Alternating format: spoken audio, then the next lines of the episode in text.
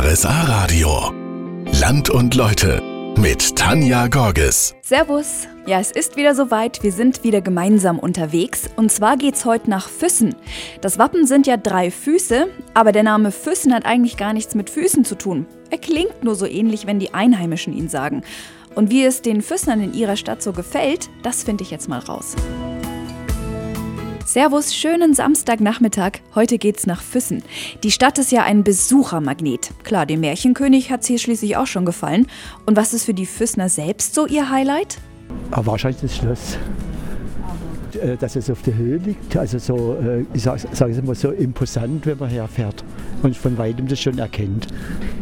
Das ist eigentlich so das, das Highlight für mich. Diese ähm, Altstadt gebaut in diese massiven Berge und einfach der Lech, der Fluss dazwischen. Eine schöne Stadt, aber die Stadt ist nicht für die deutsche und die europäische Leute, sondern einfach für chinesische und japanische Leute. Vielleicht der Hopfensee, wie sich das spiegelt im Winter auf dem See, wenn er gefroren ist. Morgens, wenn der, so der Nebel über dem See aufsteigt. Man muss halt so den Blick haben fürs Schöne. Also gerade das fällt hier wirklich nicht schwer. Genau hinschauen muss man aber auch. Warum? Das klären wir in knapp 30 Minuten. Wunderschönen Samstag. Ich stehe gerade am Eingang zur Füssner Altstadt und da fällt eines gleich auf, nämlich drei junge Mädels an einem Brunnen. Magnus Peresson, der kann mir sagen, wer die sind. Der ist Vorsitzender vom Historischen Verein in Füssen und macht auch Führungen. Genau. Also wir sind an der Stelle oder vor dem ehemaligen Richter- oder Kemptener Tor. Das ist also die Strecke nach Kempten. Und vor einigen Jahren haben ein paar Geschäftsfrauen, die haben äh, gesagt, äh, wir wollen das Eck ein bisschen aufwerten. Und die haben gesagt, also sie wollen was machen. Sind zu mir gekommen, weil der Häuptling von, vom historischen Verein bin. Und es hat sich dann halt das entwickelt, weil hier nebendran war die Mädchenschule. Und dann haben wir gesagt, was machen wir denn? Und das muss ich auch sagen, die Betreiber waren Füßner Frauen. Und dann haben wir gesagt, passt ja zusammen, die Spende sind Frauen, die Mädchenschule war daneben, machen wir was draus. Gell? Und der Brunnen ist mit vielen kleinen Details gestaltet.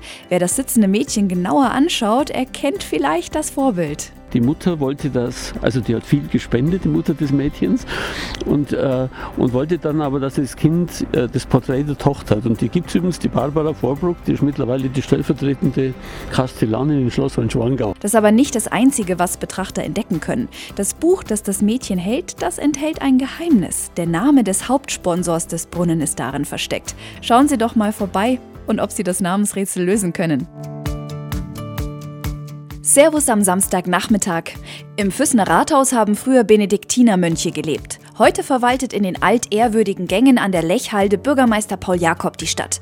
Sagen Sie mal, wie lebt sich's denn so in Füssen? Wir leben in einer historischen Stadt, die eine ungeheuer schöne und reichhaltige Geschichte hat. Auf der einen Seite, auf der anderen Seite hat sich Füssen natürlich in den vergangenen Jahrzehnten, vor allem in dem letzten Jahrzehnt, deutlich entwickelt und ist gewachsen, also nicht mehr diese ganz kleine Stadt, die es einmal historisch gesehen war, sondern eine Stadt, in der Historie, Tourismus und Wirtschaft gemeinsam miteinander zu verbinden sind.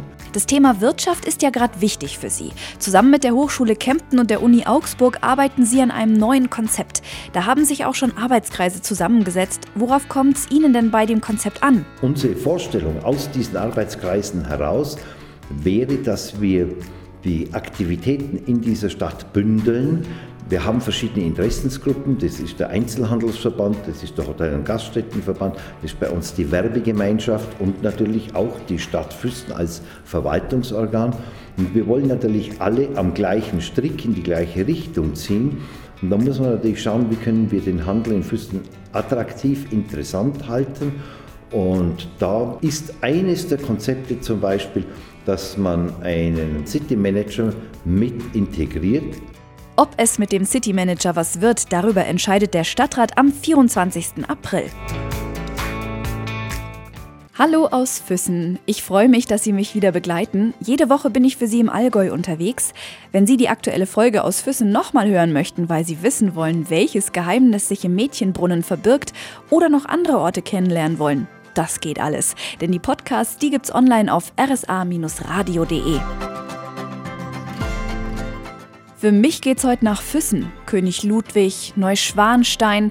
Ja, das sind so die ersten Begriffe, die mir dazu einfallen. Heißt natürlich auch, hier gibt es viel Tourismus und der wird auch stark unterstützt. Jetzt will die Stadt Füssen aber ein neues wirtschaftliches Konzept auf die Beine stellen. Ein sehnlicher Wunsch von Andreas Ulrich, der ist Vorsitzender vom Bund der Selbstständigen in Füssen, ist dabei ein Wirtschaftsförderer in der Stadt. Dieser Wunsch nach einem Wirtschaftsförderer könnte in naher Zukunft Realität werden, weil es jetzt parallel läuft mit ähm, dem Projekt, das mit der IHK und den Hochschulen Kempten und Augsburg und der Stadt Füssen zusammen realisiert wird. Das beschäftigt sich mit dem Innenstadtmarketing. Und da sagen die Fachleute, wir brauchen, um das Innenstadtmarketing voranzubringen, einen City Manager. Jetzt sagen wir als Bund der Selbstständigen, ist in Ordnung. Sehen wir auch so, weil die Altstadt einerseits wichtig ist für die Wirtschaftstreibenden, die dort angesiedelt sind, und andererseits aber auch für den funktionierenden Tourismus, weil auch der Tourist, der in Füssen hier Urlaubstage verbringt, äh, es unwahrscheinlich genießt, wenn er shoppen gehen kann. Und den anderen Teil seiner Tätigkeit würden wir ganz gern für die äh, Selbstständigen einsetzen. Die Stadt und die Gewerbetreibenden ziehen da aber schon an einem Strang. Noch in diesem Monat soll über einen City Manager und das weitere Konzept entschieden werden. Und da bin ich heute in Füssen, durch die Altstadt schlendern, in einem Café am Stadtbrunnen sitzen und entspannen oder rauf nach Hohenschwangau und Neuschwanstein gehen. Also die Möglichkeiten sind hier echt vielfältig. Und jeder hat ja so sein Lieblingsplätzchen. Welche für Pfarrer Frank Deuring die schönsten überhaupt sind, das hören Sie gleich. Wunderschönen Samstagnachmittag. Schön, dass Sie mich heute nach Füssen begleiten. Seit 2008 kümmert sich Frank Deuring hier um die Menschen. Er ist hier Pfarrer. Haben Sie denn einen Lieblingsort? Es sind zwei Lieblingsorte. Einmal der Kalfarienberg, der ist also für mich jetzt mal nicht, weil ich jetzt in Füssen der Pfarrer bin, einer der schönsten Kalfarienberge überhaupt, weil er den Menschen erfahrbar macht, was Auferstehung bedeutet. Warum? Können Sie mir das beschreiben? Man geht einen Berg hoch, das ist anstrengend und das kann auch ein gutes Symbol unseres Lebensweges sein. Und da gibt es eben verschiedene Kapellen, wo verschiedene Szenen natürlich dargestellt werden aus der Leidensgeschichte Jesu. Und dann stehe ich plötzlich oben bei der Kreuzigung Jesu und habe einen Blick auf das ganze Fürstener Land, ob jetzt eben Richtung Hopfen-Weißensee bis über die, das Bergpanorama von äh, Außerfern bis hin zu äh, zum Schwansee und Alpsee mit Neuschwanstein.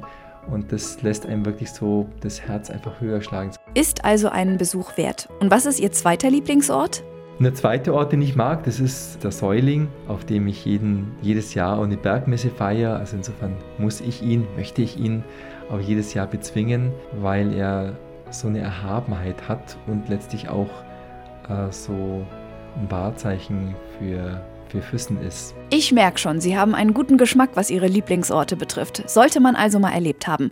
Uns zieht es jetzt allerdings zum Schluss auf den Tegelberg. Der gehört ja auch dazu. Es gibt auch den, den schönen Spruch, einmal Seilbahner, immer Seilbahner. Von dem her hat auch die, die Seilbahn mein Leben begleitet. So geht's Frank Sedelmeier. Er ist jetzt Geschäftsführer der Tegelbergbahn. Seine Anfänge als Seilbahner, seine Anfänge als Seilbahner liegen aber wesentlich weiter westlicher bei Oberstaufen. Ja, ich muss mit meinem Großvater, mit meinem Opa anfangen, der 1949 die Imbergbahn Steibes gebaut hat. Die wurde dann später durch meinen Vater betrieben und ich bin an der Bahn aufgewachsen als mein Spielplatz. Als ich dann auch älter war, durfte ich auch mitarbeiten und helfen und bin so von, von Kindesbeinen an Zug für Zug als Seilbahner groß geworden. Und wie ist das für Sie nach so vielen Jahren als Seilbahner, wenn Sie jetzt den Tegelberg hochfahren? Jedes Mal ein tolles Erlebnis. Das ist faszinierend. Die Seilbahnfahrt an sich, und dann oben am Berg zu sein, runterzuschauen, zu genießen, die herrlichen Seenlandschaften zu sehen, oder sich umzudrehen, ins Hochgebirge zu schauen, die österreichischen Alpen bis hin zur Zugspitze. Die Faszination des Berges, der Umwelt ist, ist immer wieder schön. Weil es auch immer so unterschiedlich ist, ist es schön. Die Bahn hat dieses Jahr außerdem noch Jubiläum, gell? Ja, wir feiern dieses Jahr das 50-jährige Jubiläum. Am 11. April wurde die Bahn für das Publikumverkehr freigegeben. Der kirchliche Segen und die offizielle Einweihung war aber im Juni am 24. Und wir wollen es dieses Jahr genauso halten, nach 50 Jahren, dass wir unseren Festakt am Wochenende 23. 24. Juni machen. Das wird natürlich dann mit entsprechenden Veranstaltungen umrandet. Insbesondere ist dann der 23.06. der Tag der offenen Tür, wo alle Gäste herzlich eingeladen sind, zu den Preisen von damals zu fahren. Die da wären? Müssen wir nochmal genau Aber umrechnen. wir müssen jetzt nicht die Pfennige auskramen. Nein, nein, dann müssen, es wird dann schon Euro in D-Mark umgerechnet. Aber das ist dann natürlich ein attraktives Angebot. Es wird oben auch ein bisschen Musik geben, eine, eine Bergmesse, um das auch entsprechend zu zelebrieren. Also wer möchte, kann sich jetzt schon den 23. und 24. Juni im Kalender anstreichen. Da feiert die Tegelbergbahn 50. Geburtstag. Und damit ist Land und Leute schon wieder rum. Falls Sie nochmal nachhören möchten, Sie finden unseren Podcast auf rsa-radio.de und auf iTunes. Nächste Woche nehme ich Sie dann mit nach Rosshaupten. Ich freue mich schon.